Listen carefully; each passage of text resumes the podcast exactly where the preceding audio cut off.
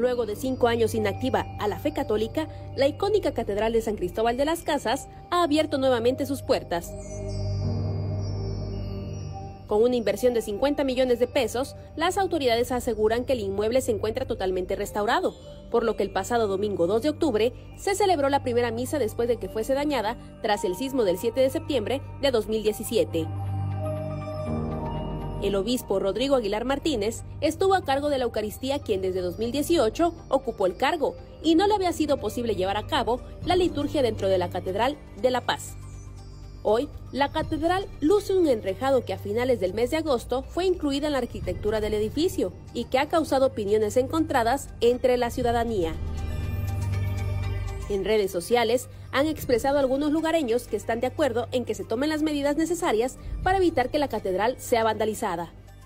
Mientras que otros tantos aseguran que rompe con la imagen colonial por su estilo y antigüedad, además de que esta misma podría invitar al comercio ambulante a hacer uso de ella.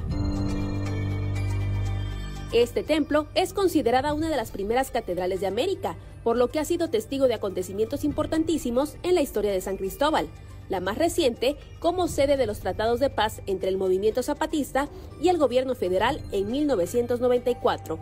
Para Alerta Chiapas, Carolina Castillo.